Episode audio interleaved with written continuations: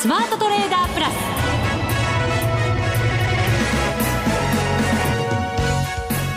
全国のリスナーの皆さんこんにちは。内田まさです。ここからはザ・スマートトレーダープラスをお送りしていきます。この方にご登場いただきましょう。国際テクニカルアナリスト福永博之さんです。こんにちは。よろしくお願いします。よろしくお願いいたします。冬らしい感じのなんか、はい、日になってきましたね。今日外すごい寒いんですよね。ね風がちょっとありますよね。北風というかですね、はい、で今内田さんの話にあったようにその風の強さで寒さを感じ、うん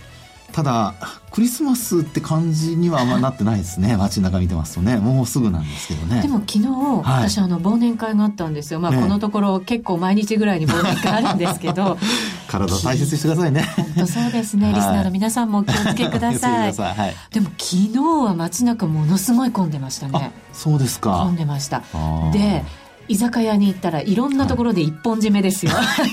まあ、クリスマスって感じじゃないですね。もう年末っていう感じかもしれないですけど。そうですよね、えー、なんかねなんかこうちょっとあの賑やかなねそうですね。騒ぐ感じのクリスマスって感じじゃないですね、えー、ただ、うん、その忘年会に行く道で、はい、こうなんとなく道をこう見渡したら、街を見渡したらあ綺麗にイルミネーションちゃんとされてるんだなって なんか改めて気づいて確かにね。そうだよねクリスマスだよねなんて昨日の夜は思ってました。内田さん、あの、個人的にクリスマスより居酒屋の方がなんか縁が近そうですね。昨日ね、お店の場所が分からなくて、焦って焦って、なんか汗かきながらね、歩いてたんで。あ、そうですか、それは大変だったね、あんまりなんかそういうクリスマスムードが、本人がなかったって感じですけどね。はい。まあね、まあ本当に皆さん、年末に向けてね、いろいろ飲む機会だとか、はい、トレードも機会としてはたくさんありましたけどね。そうです。ね、はい、イベントも終わりつつありますが、はい、そんな中ですよ。そんな中。この番組では、はい、年末年始もちろんクリスマスも挟んで FX ダービー開催です。この時期に。そうなんですよ。すごいですね。ね株の場合はお休みもありますけど、まあ今年少ないですけどねお休みって言っても、ね、でも為替はずっとやってね、るのがまた特徴の一つでありますので。確かにね。そうなんですよ、はい、だからこそのこの時期のダービー。そんなみたいな。なんか何年か前もダービー、ちょうどこの時期にやってて、はい、私実家に帰って、ベッドの中でこうチャートを見てた記憶がありますよ スマートフォンで。それってなんかすごい記憶ですね 内田さん。あれは確か年末年始ですよ。かわいそう、ね、今年もそんな毎日を過ごしたいと思います。だからクリスマス遠いんじゃないですか？もう頭は FX ダービーですから。ダービーですか、はい、はい、ぜひ皆さんご参加いただきたいと思います、はい、来週の木曜日からスタートとなります。すごいです何回目でしたっけこれ？もう22回目です。22回目。はい1回目から参加していただいてる方っているんでしょうか？はい。あいやいやいやいやいや。内田さん覗いて、そうですか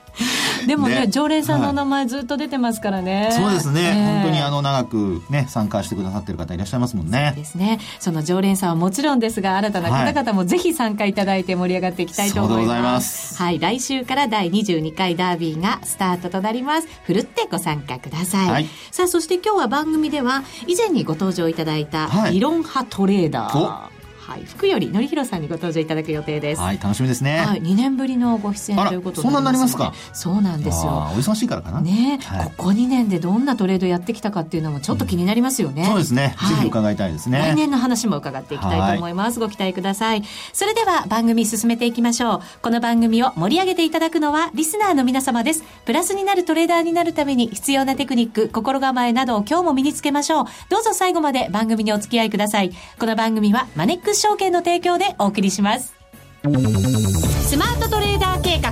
よーい、ドンそれではまずは福永さんに足元の相場について解説していただきましょう。よろしくお願いいたします。日経平均は300円を超える上げ幅となりました。そうですね。はい。あのー、まあ、あ昨日のね、まあ、日本時間で言いますと未明に、今日の未明になりますけども、やはり FOMC でですね、えー、利上げが、まあ、発表されましたということですね。はい、その後、その0.25から、あまあ、0.25%ですかね、えー、利上げということで、えー、まあ、あの、市場の予想通りということなんですけども、うん、えー、まあ、その後の会見でどうだったんでしょうね。あの、まあ、緩やかな利上げというような見方が、あの、もともとされてまして、その中で、あの、イエレンさんの会見の、まあ、発言の中でもですね、まあ、そうしたことが強調されたというふうに言われてますので。ハト派的なね、ね受け止め方だったようですね。そんな感じですよね。ねまあですから、そのニューヨークダウなんかが大きく上昇しまして、まあそれに、あの、連動する形で東京マーケットも今日は、まあ大幅高になったということなんですね。はい。で、まあ、あの、これはやはりあの、ポイントとしては非常にあの、交換すべきポイントなので、FMC で出尽くしになるかと思いきやっていう話がこう出てたりしましたけども、うん、やはりちょっと早めの調整が行われて、で、結果的に FOMC が、えー、ある意味こう、まあ、反発を加速させたような、そんな状況になってるってことにはなりますよね。はい。で、ただ、こう、ここでですね、皆さんにちょっとあの、テクニカル的なお話だけちょっとさせていただくとですね、うん、今日、えー、日経金株価現物の指数をご覧いただきますと、えー、19,507円まで現物上がりましたよね。はい。で、まあ、上がってはいるんですけど、一応303円高ということで、19,353円で終えてるんですよね。はい、で、これ、どちらかというと、高値から見ると、150円ちょっとの上髭ですよね。そうなんです。上髭長くて、はい、あと、始め値と終値が、まあ、ほぼ同じようなところにある。ね、19,364円というのが、あの、まあ、スタートの値段でしたから、ええ、11円しか、あの、まあ、のりしろがないっていう形になりますよね。うん、なんか方向感変えたがってる感じの足に見えますよね。ねえ。それで、この時にですね、ちょっと見てほしいのが、あの、200日移動平均線と、それから25 5日移動平均線なんですよね。はい。で、200日移動平均線を見ると、あの、今日の値がですね、えー、19,504円、うん。ということで7円までつけましたから、一旦上回る場面があったんですけど、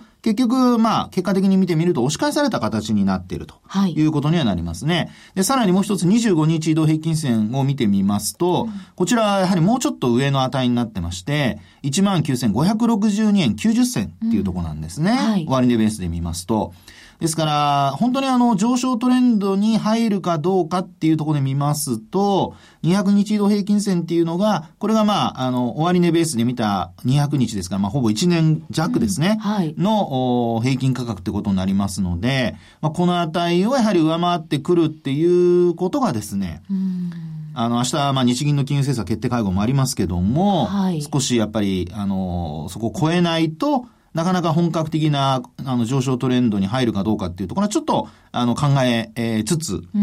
あまりこう、あのポジションを大きくしすぎない方がいいのかなという感はありますよね。はい。25日、200日に今日はこう上値をしっかりと抑えられてしまったという。はい、しかも25日はちょっと下向き。そうですね。で、あの、一応まあこれ今の話はこれ慎重論の話なので、はいえー、一応まあそういう意味で言うともう一つ下値のじゃあ目処はっていうふうに見たときには5日線はもちろん上向きに変わってますし、はい、それからあと75日線なんかがこう、まあ今ちょうど、まあほぼ横ばいなんですけど、数値だけ見ると若干上向きに変わってるんですよね。うん、ですから、あの75日線なんかを下回らなければ、まあ、基本的にはまだ、あの、ジグザグしながら上に戻っていくというですね、うん、えー、戻りをもう一回試すような、そういう期待は残っているということになるかと思います。まあでも5日線よりは随分乖離しちゃったんですね。うんですね。うん、ですから、あの、今日のやっぱり値動きというか、これからの値動きを考えたときに、えー、まあ、今日で一番困るのはやっぱり勢いが今日で終わっちゃったっていうケースが一番困るわけですよね。はい。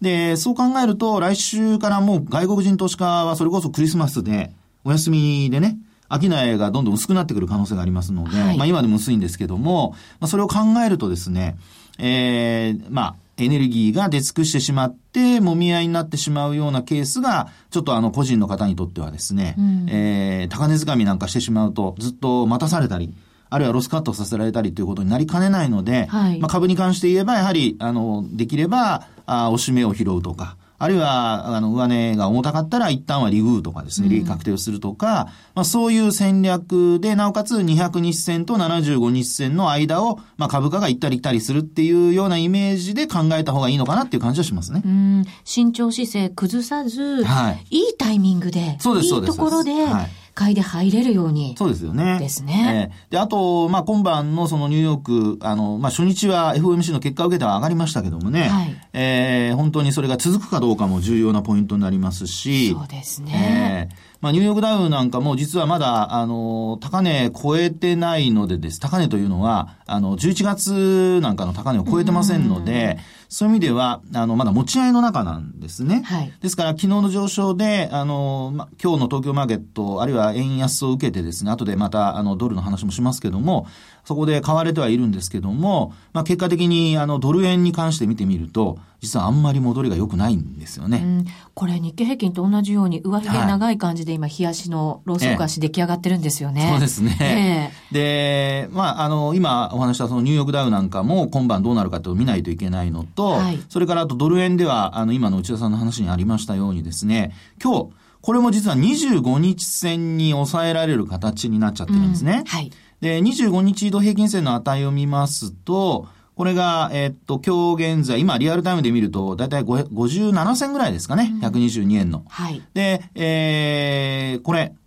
これあの、この前の、あの、先週、すみません、ちょっと私お休み、お休みしたので、なかなかちょっと話できませんでしたけども、これトリプルトップが完成して、それでズドンと落ちてるんですよ。なんとなく変形型ですけど、はい、これトリプルトップでいいんですね。そうですね。3つ一応高値つけて、はい、真ん中が11月18日。そうですね。左の方が11月9日。9日。はい。右の方が12月2日はい。バッチリでございますね。はい、あとネックラインに当たるのが、まあその間のそれぞれの安値になってですね。だいたい122円の20銭台、はい、そうです、そうです。20銭前後ですよね。はい。まあそのあたりがこれネックラインになってると。ちょうど今の値ぐらいですね。ですよね。ねで、こういうのがですね、あの、いわゆるこれリターンムーブって言いまして、うん、トリプルトップを作った後に、あの、反発するわけですね。一回戻りをこう試しに試しに行きます。はい。で、そこで、えー、今日なんかのように25日線を超えられれば、あの、まあいいんですけど、終値ベースで。うん、ところが今のところ、これ一旦その25日線上回った場面あったんですけど、はい、日経平均株価と同じように上髭になっちゃってるんですよね。うん、ですから今もうヨーロッパ時間に入ってますけども、この、これからのヨーロッパ時間、それからニューヨークの時間で、えー、これドル円が持ち直すかどうか。これ戻りきれないと、はい、またこの前つけた120円の前半ぐらいの、ええ安値、まあ、近々の安値を試しに行くような感じの動きになる可能性もありますよね。はい、そうなんですね。で、ちょうど今の内田さんの話にあった120円の前半ですね。はい。えー、30銭台つけましたけど、これ12月の14日ですかね。はい。で、この時の値幅というのが、うん、実はですね、えー、っ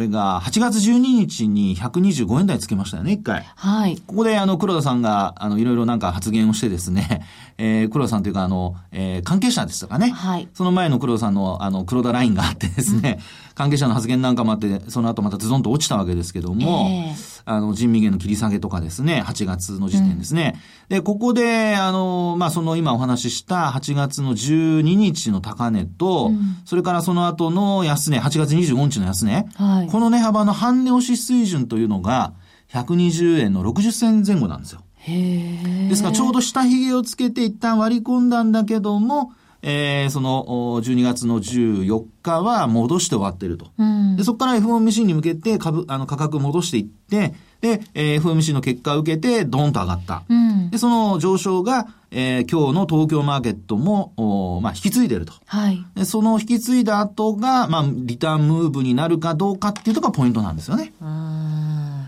どっちにかけるかですね。ねですから、このケースでも、実際には、あの、今お話した25日線と、その下にあるのが、まあ、5日線ももちろんありますし、はい、あと75日線も上向きで控えてるんですね。ですから、あの、レンジとして考えて、この75日あるいは5日、まあ、このあたりがですね、えー、広く見たときには75、狭く見たときには5日のレンジの中で動く可能性がありますから、うんえー、まあ、あ反発、まあ仮にですよ、今晩のニューヨーク、こう、下に行ったり、円高に触れたり、明日日銀の金融政策決定会合がありますから、まあ、そこでももし、こう、現状維持になってですね、さらにこう、下に行ったりなんてことになると、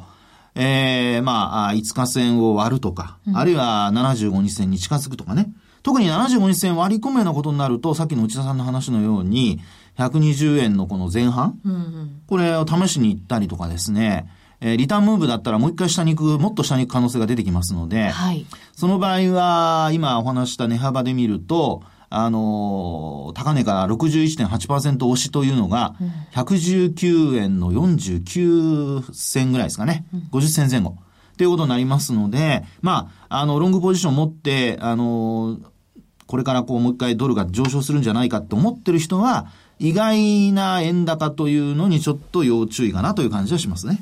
これもうちょっとこう押されてしまうと、はい、この8月の終わりぐらいからずっともみ合ってきた長いレンジの中にまたこう 逆戻りって感じになっちゃいますもんね。そうですよね。ですからそこまで行くとなると、これはやっぱりロスカットがどんどん入ってくると思いますので、はい、まあ今回のその FOMC の結果を受けてですね、えー、緩やかとはいえ、利上げを行うと。で、大体予想としては来年、あの、4回の利上げで1%ぐらい、うん、あの、利上げするのではないかという見方が体制占めてますからね。はい。それよりも、あの、まあ、回数が少なくなるとか、利上げの幅が小さくなるとなると、ドル円っていうのはやはりちょっと弱含む可能性ありますので、うん、まあ、そういったところが今後、まあ、あ特にあの、今晩、えー、と、フィラデルフィア連銀なんかの経済指標が出ますよね。はい、出てきますね。えー、これ12月の数値なので、はい、まあちょっとそのあたりが、あの、強含めばいいんですけど、うん、弱含むとなると、あの、いろいろ経済指標のね、えー、動きによって一喜一憂させられる場面あると思いますので、まあ、ポジションは、まあ、あの、慎重に作っていただきたいなと思います。はい。はい、以上、スマートトレーダー計画、用意ドンでした。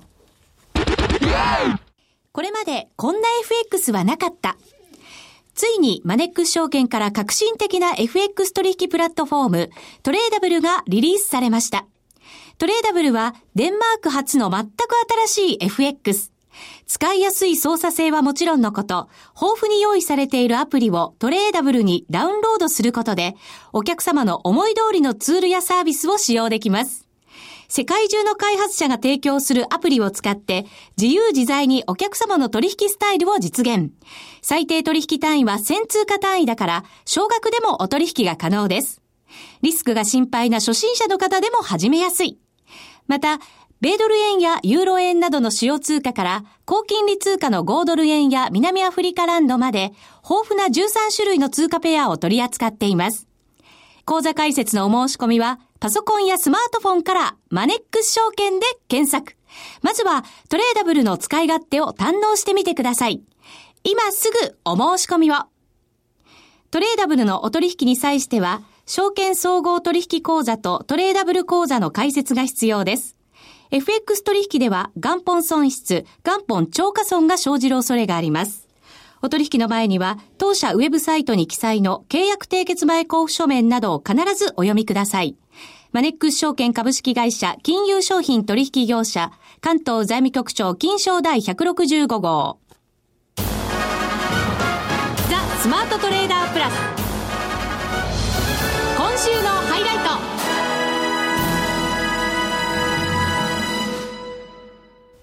さあ、それではゲストです。ご紹介しましょう。福よりのりひろさんです。こんにちは。こんにちは。よろしくお願いいたします。よろしくお願いします。ますはい。若干、神気味で入っちゃいましました。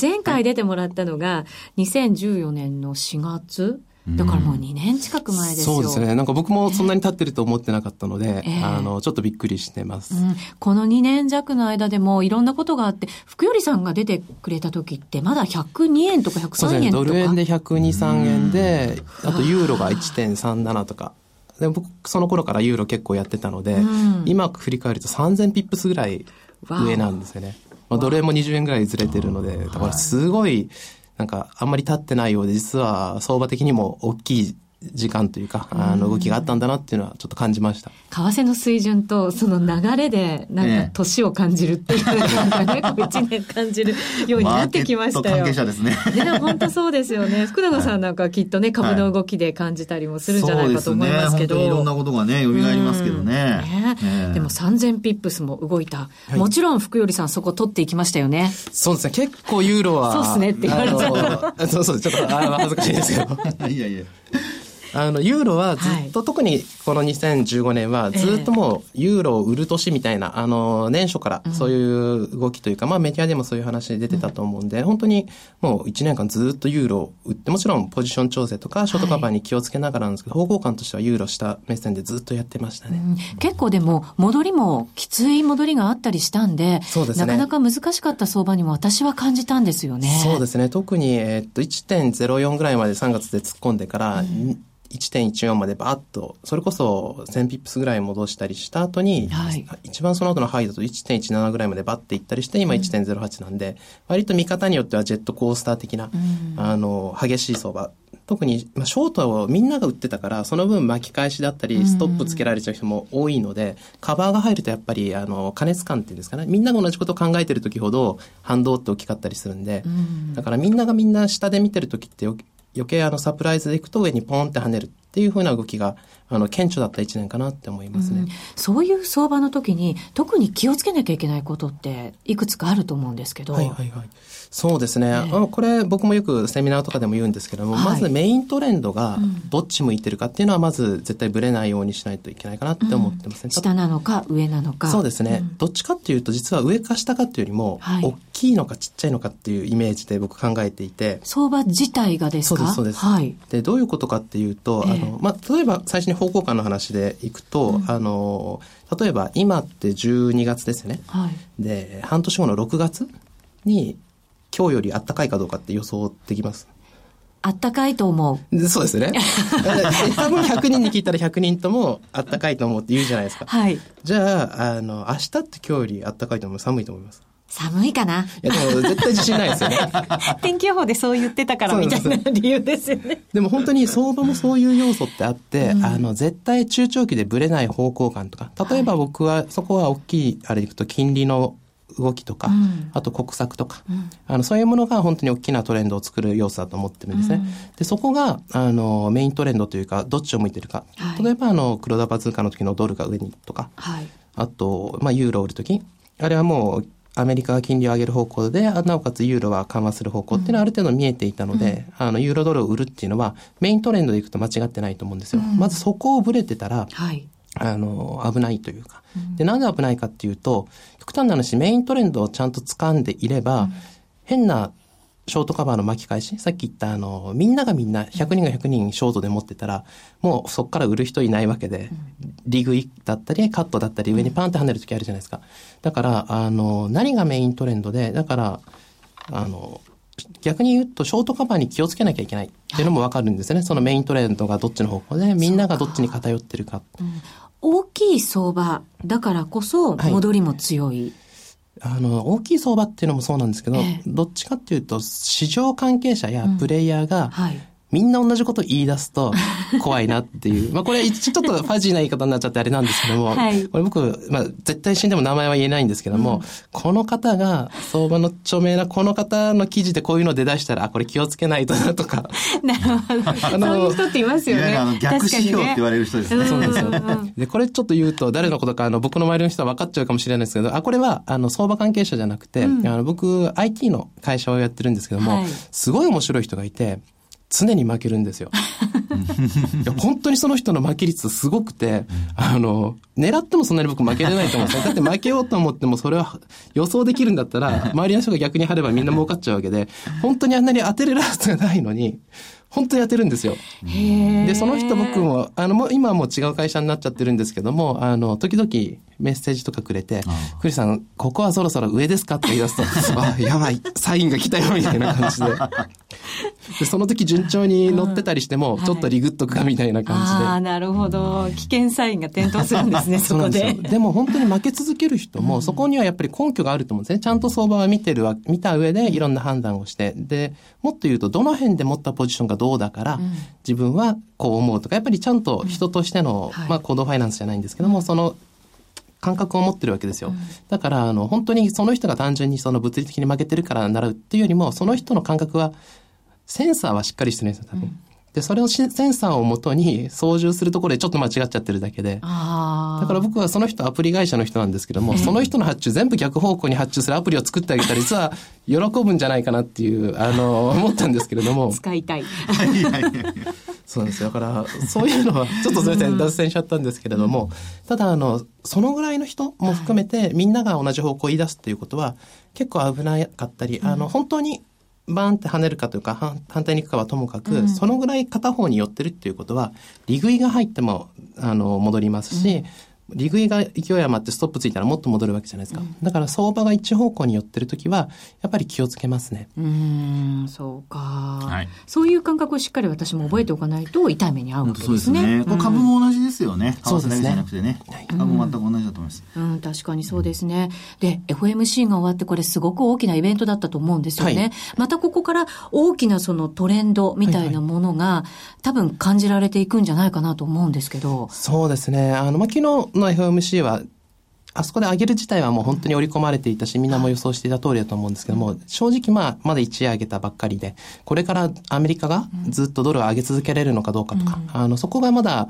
変な話、一日だけでも全然読めないですよね。そうですよね。これから多分ヨーロッパで、そしてはいアメリカでまた再度それが検証されていくってことになるんでしょうけれども。そうですね。ただ、あの、まあ、僕は一番世の中のその、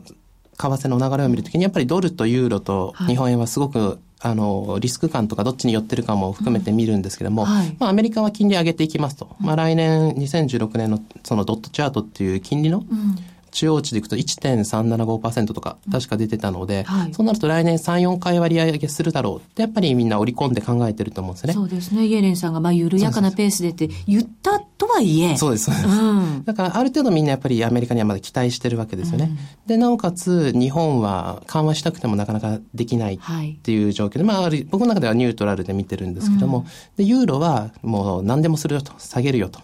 で、もうドラギさんのこの間の会見であるように、ちょっと限界も見えてるかなっていうのが、ちょっとみんなぎ懐疑的な。もうきっとマジックだけじゃダメですよね。ね本当にやってくるかやってこないかまたその額だったり幅だったり、種類だったりってことになりますよそうなんね。ですよ。でも、一方で、いろんなそこの思惑とか疑惑はあると言っても、この3つの国を見たときに、アメリカ、日本、ユーロ、うん。ユーロ圏っていう順序なのは、今のところ政策としては明確なので、はい。だからその流れでやっぱりメイントレンドは考えないといけないと思ってますし、僕もその方向では考えてるんですね。はい。ただ一方で、やっぱりみんなアメリカに対する期待値が言っても高いんですよ。僕1.375%、お結構みんな期待してんだっていう。なあの、なんていうんですか、一回上げるのはもう予想予想してたんですけども、この12月に。その後、本当にコンスタントに上げていけるのかとかね。中国だったり株で何か一発あったら、それこそ上げれない可能性もあるじゃないですか。そうですよね。アメリカ株だって、なんとなく上値重い感じになってきてて、来年なんかちょっとやばいんじゃないのってね見る人もね、いますしね。要人発言とかね、注意しないといけなくなりますよね。そうなんですよ。なので、メイントレンドではさっき言ったように、ユーロドルで言うと売りとか、ドル円でいくと上とかでは見るんですけれども、はい一方で、その期待感がやっぱり結構大きい分、その巻き戻しにはすごい気をつけないといけない年だと思ってるので、簡単に言うとメイントレンドはさっきの順序なんだけれども、ストップに絶対、そうか。さっき教えてもらったやつで、やっぱり注意しながらやらなきゃいけない年になるんですね。そう思ってますね。えー福頼さん、はい来週から実は FX ダービーがこの番組で始まるんですけど、はいはいはい私に何かアドバイスないですか、トレードの。あ